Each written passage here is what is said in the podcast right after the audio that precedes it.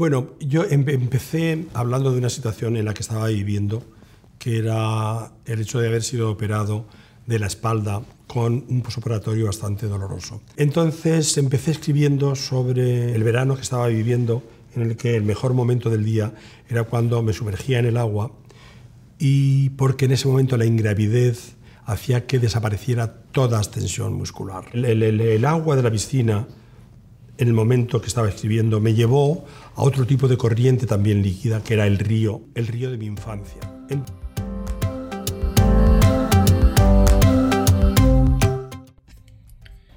Pedro Almodóvar es un director de cine, guionista y productor español con mayor aclamación y resonancia en las últimas décadas. Ha recibido los principales galardones cinematográficos internacionales, entre ellos dos premios Oscar y varios premios Goya.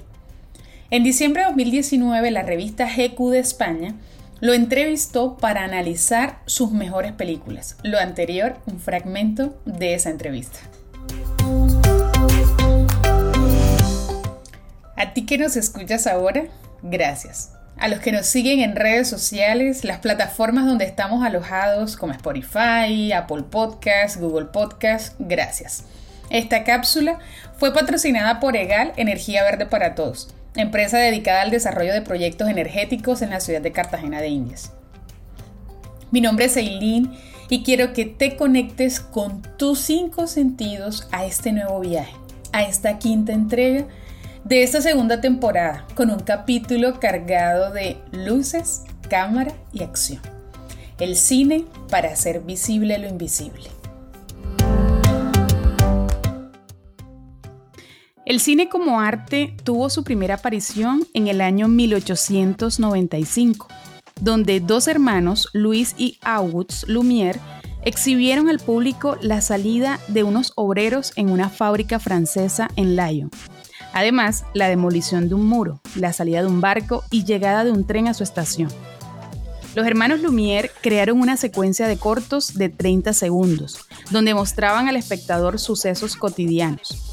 En 1902, Georges Méliès filmó Viaje a la Luna, un prodigio para la época, en la que usó maquetas, filmación a través de un acuario, superposiciones de imágenes y otros efectos.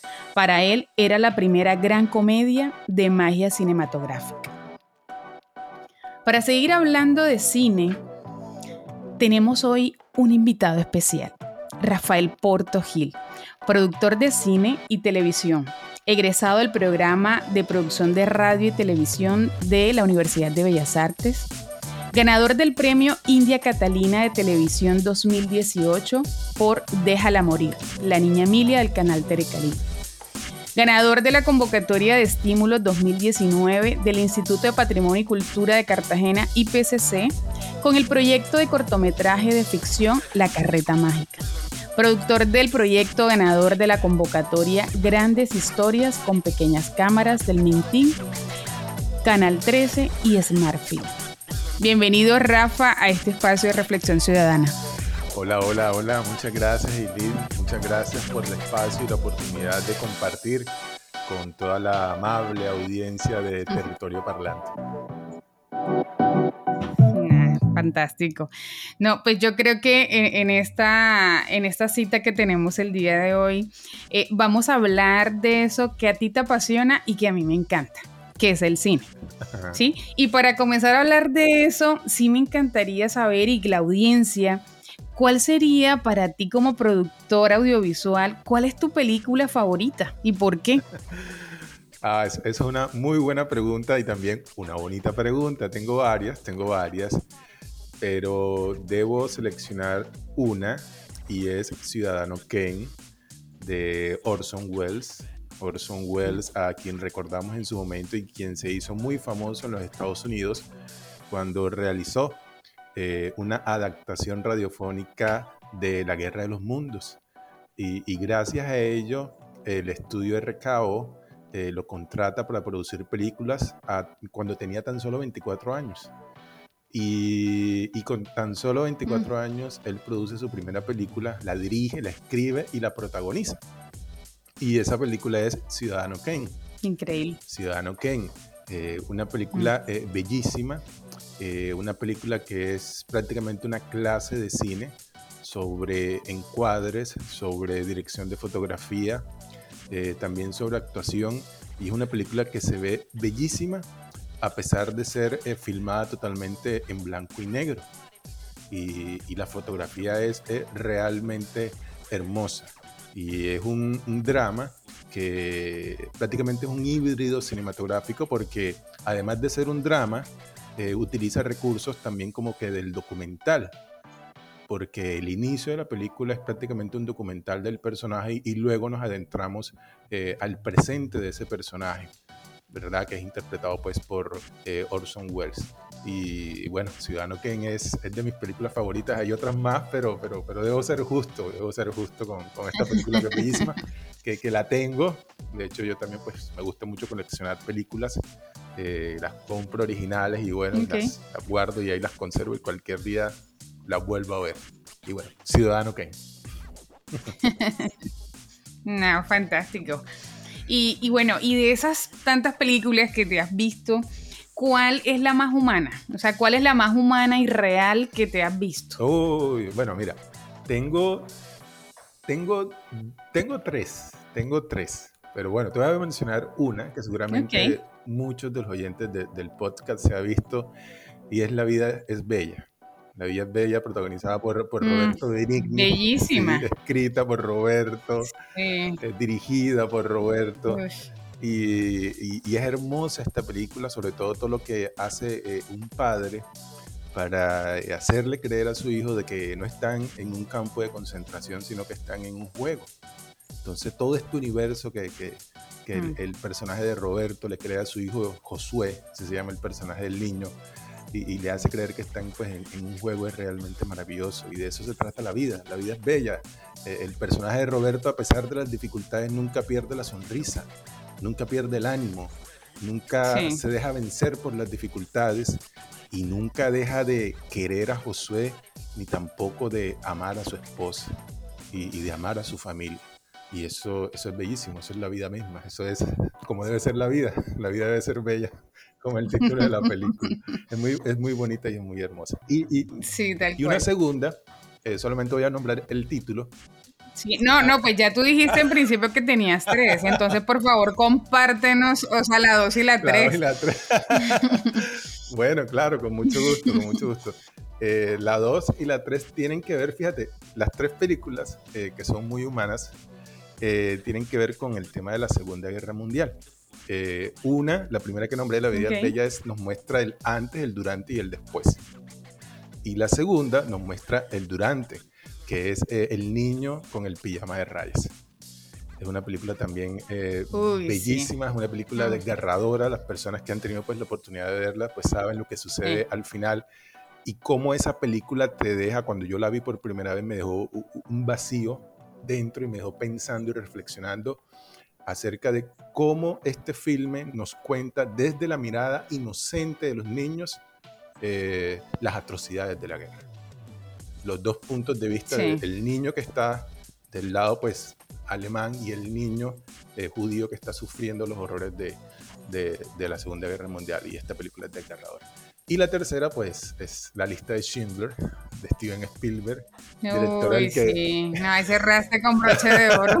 director al que, que, admiro mucho porque sobre todo es un maestro de, de, cómo contar una historia en imágenes. Cada, cada, cada escena que él filma tiene ese sabor a cine puro que es, que es bellísimo. Y esta historia de La lista de Schindler es realmente hermosa y bueno, la música de John Williams, a quien también admiro mucho porque ha compuesto las bandas sonoras de las películas más reconocidas, de las Galaxias, Indiana Jones, E.T. Bueno, ha trabajado muy de cerca con, mm. con Steven Spielberg.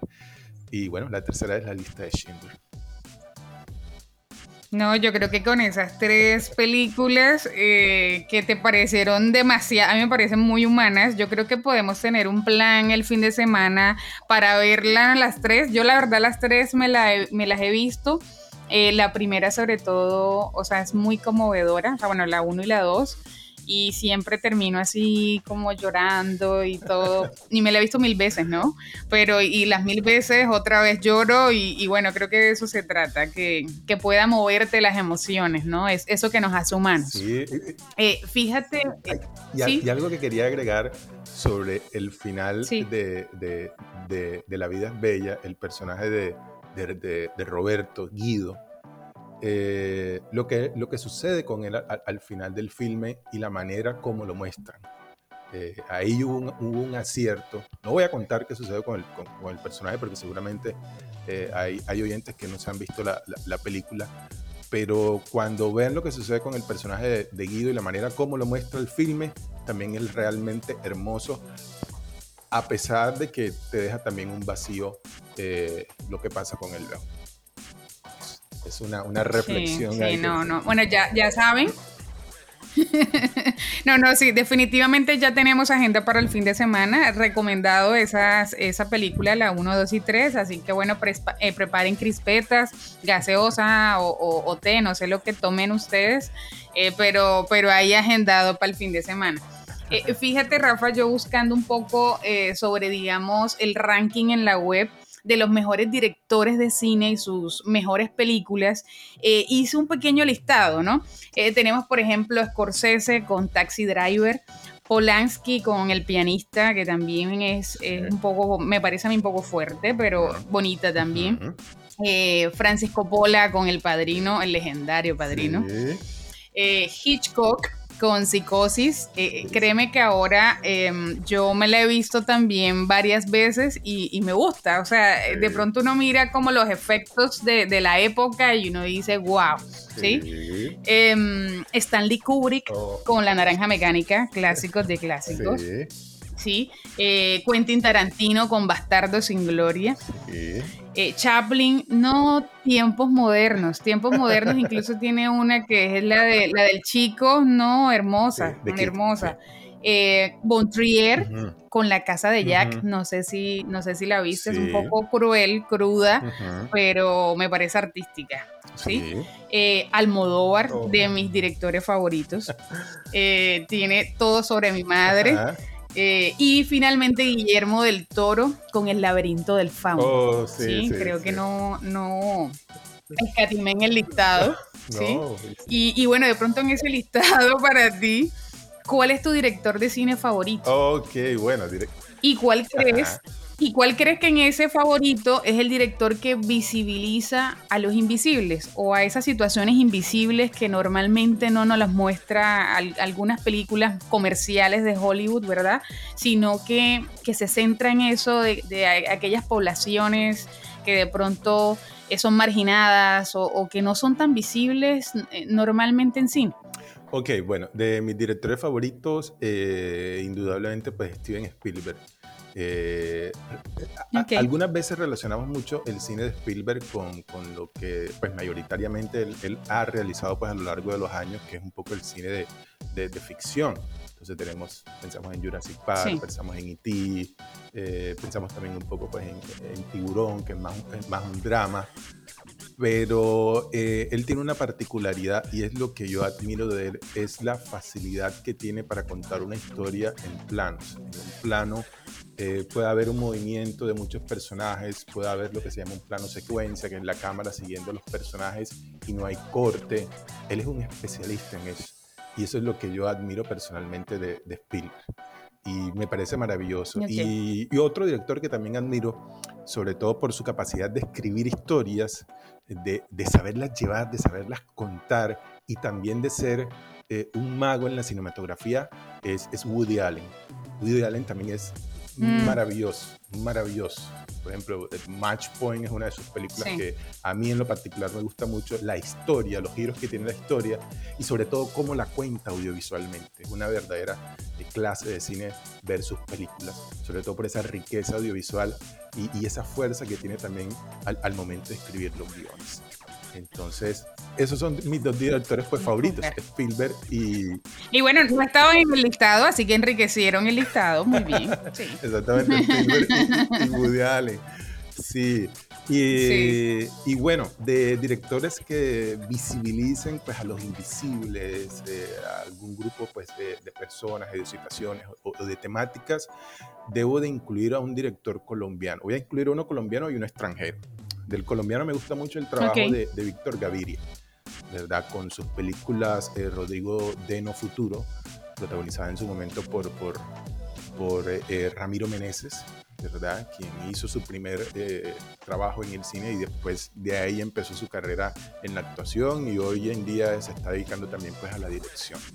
El, Víctor Gaviria tiene un trabajo muy profundo de investigación y de encontrar lo que quiere en cada una de las historias que quiere contar. Por ejemplo, en el caso de La Vendedora de Rosas, que fue su segunda película y fue la que llegó inclusive hasta Cannes, eh, él hizo un trabajo muy profundo de un año de observación, de entrevistas y de investigación a cada uno de los niños que deseaba eh, para su película.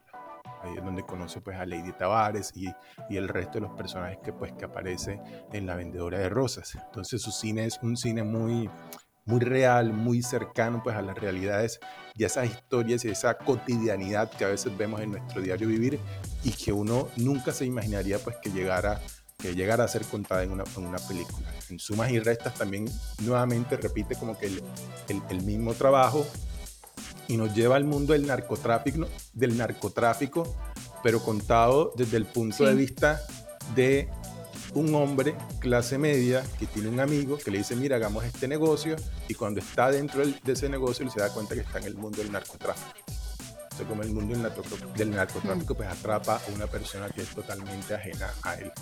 Y luego en La Mujer del Animal pues nos lleva al tema de la violencia contra la mujer. Y ahí hace también nuevamente un trabajo muy profundo eh, de un año de investigación y de conocer casos de mujeres que, que, sufrieron en su momento de violencia física eh, por parte de sus esposos. Y el internacional es Michael, Michael Haneke, ¿verdad? Eh, es un director de cine alemán a quien recordamos por la película Amor. Esta película ganó en su momento el premio Oscar como mejor película extranjera o mejor película pues, de habla eh, no inglesa. Y es la historia de una pareja de, de, adultos mayores, de ancianos. Pues eh, la esposa le detectan una enfermedad sometida a una, una, operación, la operación no sale bien y, y, el esposo tiene que cuidar de ella y se empieza a tejer en la historia una, una bellísima historia de amor, de, de, esperanza, de reconciliación también entre ellos y es bellísima. Se llama Amor de Michael Haneke. Y bueno, esos son los dos. No, fantástico, fantástico. Y, bueno, Rafael, em, dinos por qué, o sea, ¿qué, qué es lo más difícil de hacer cine? O sea, ¿qué, ¿por qué, es tan difícil hacer, hacerlo? Porque no hay tantas personas como de pronto, no sé, de pronto como otras carreras u otras cosas que de pronto uno mira, por lo menos ahora eh, hay muchos diseñadores gráficos, hay muchos comunicadores audiovisuales, pero el hecho de hacer cine, o sea, ¿qué es lo más difícil y por qué? Bueno, eh, el cine es como la vida misma.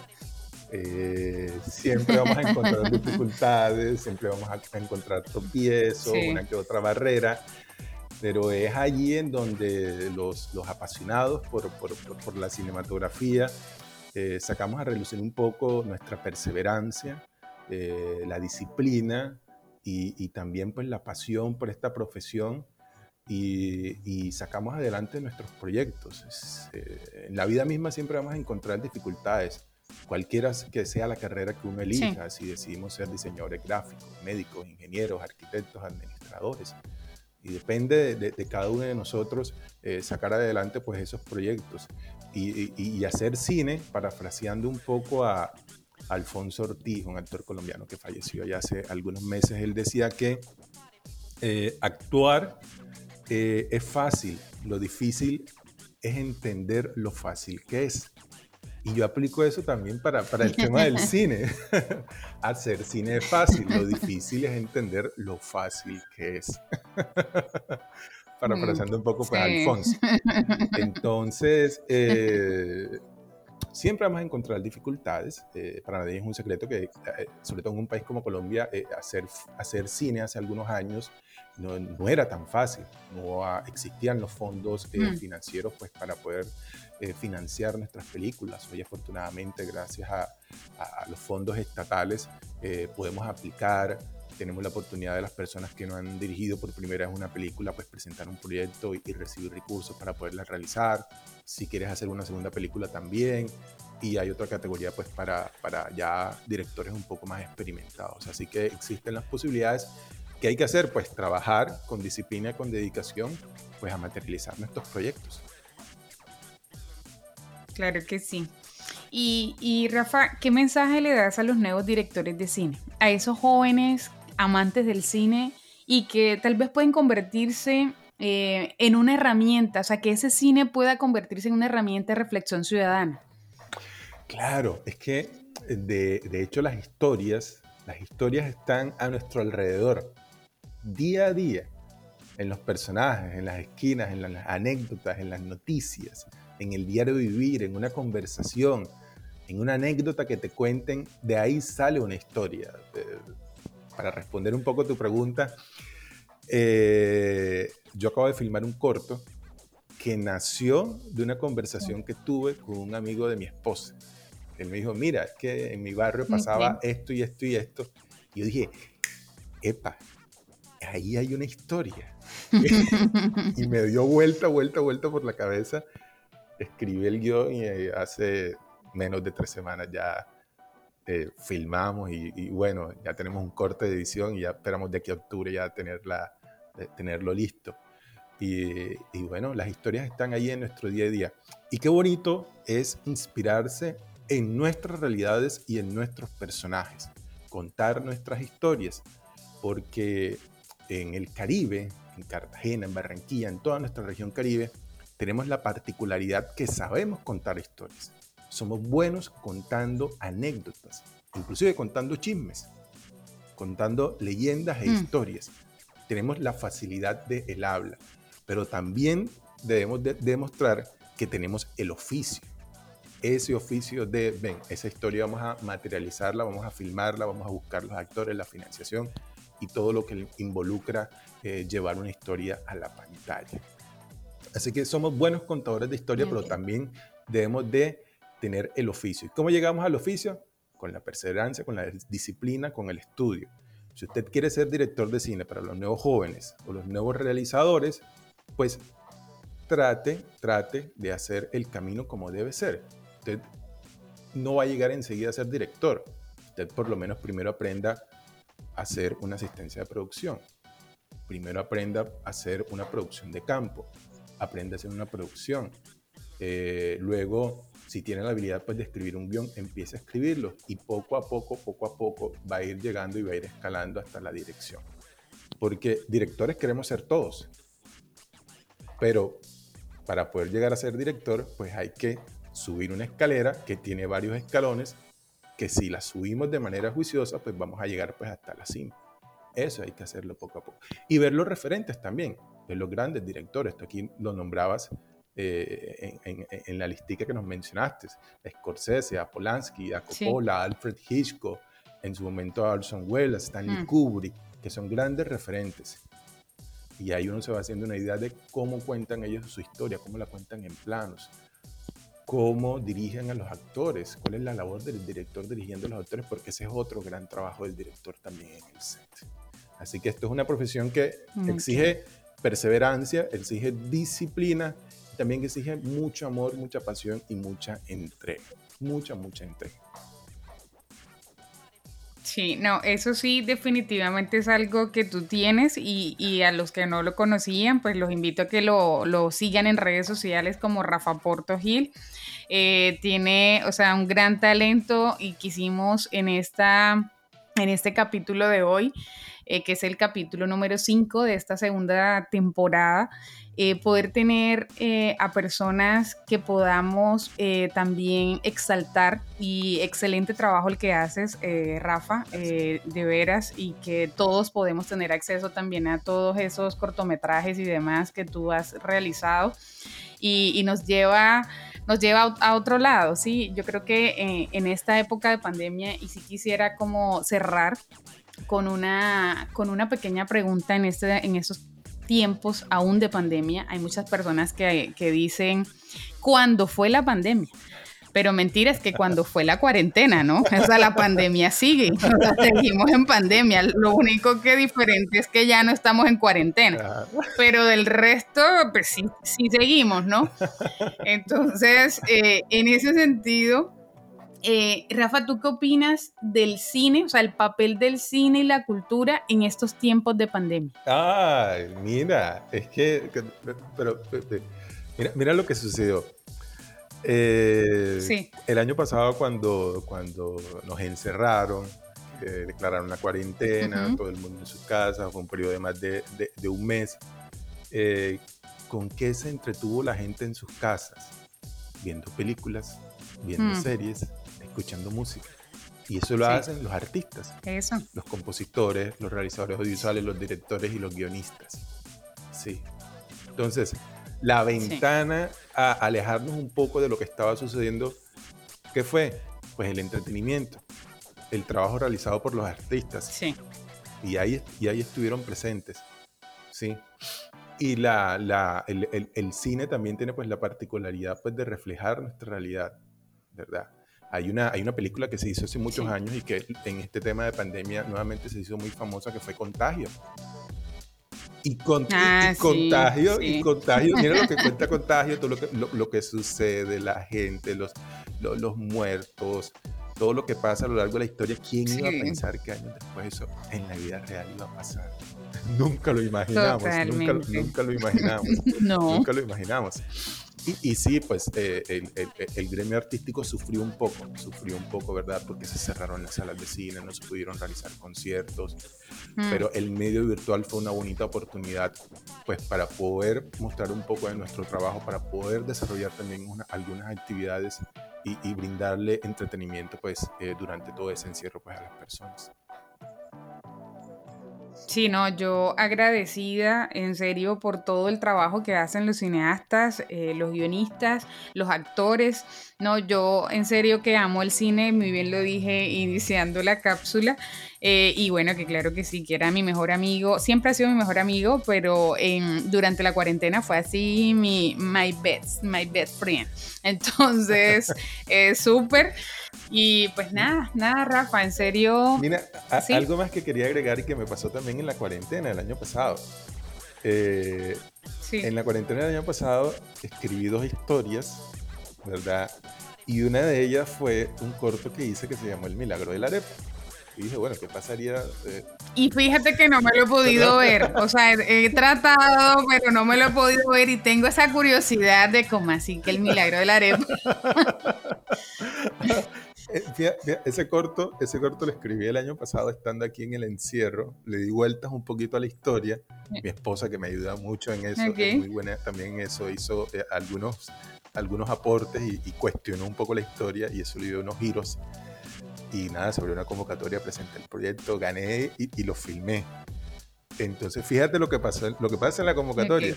Eh, en el encierro escribí esa y luego escribí el otro corto que terminé de filmar eh, este año, que tenía ese guion ahí escrito, lo revisé nuevamente, le hice algunos ajustes y dije, bueno, vamos a enviarlo pues a ver qué pasa. Entonces fue una, una bonita oportunidad pues para, para crear, para estimular la mente, para escribir, como seguramente le pasó a muchos otros artistas, a los músicos, no tuvieron la oportunidad de subirse a un escenario pues a cantar, a los cantantes, pero tuvieron seguramente la oportunidad pues de componer y de producir desde sus casas.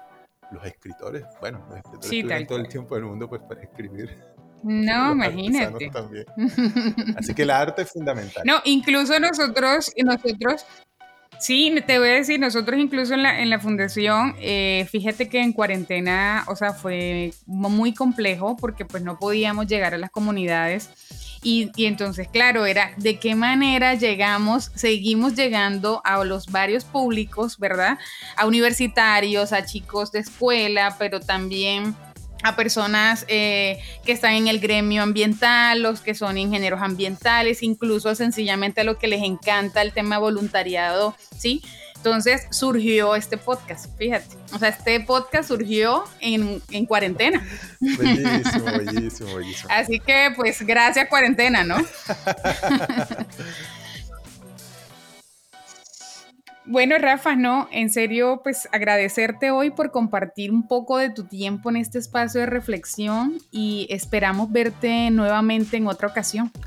Muchas gracias, Eileen. Muchas gracias por la amable invitación, por el espacio y un abrazo cinematográfico para toda la amable audiencia de Territorio Parlante.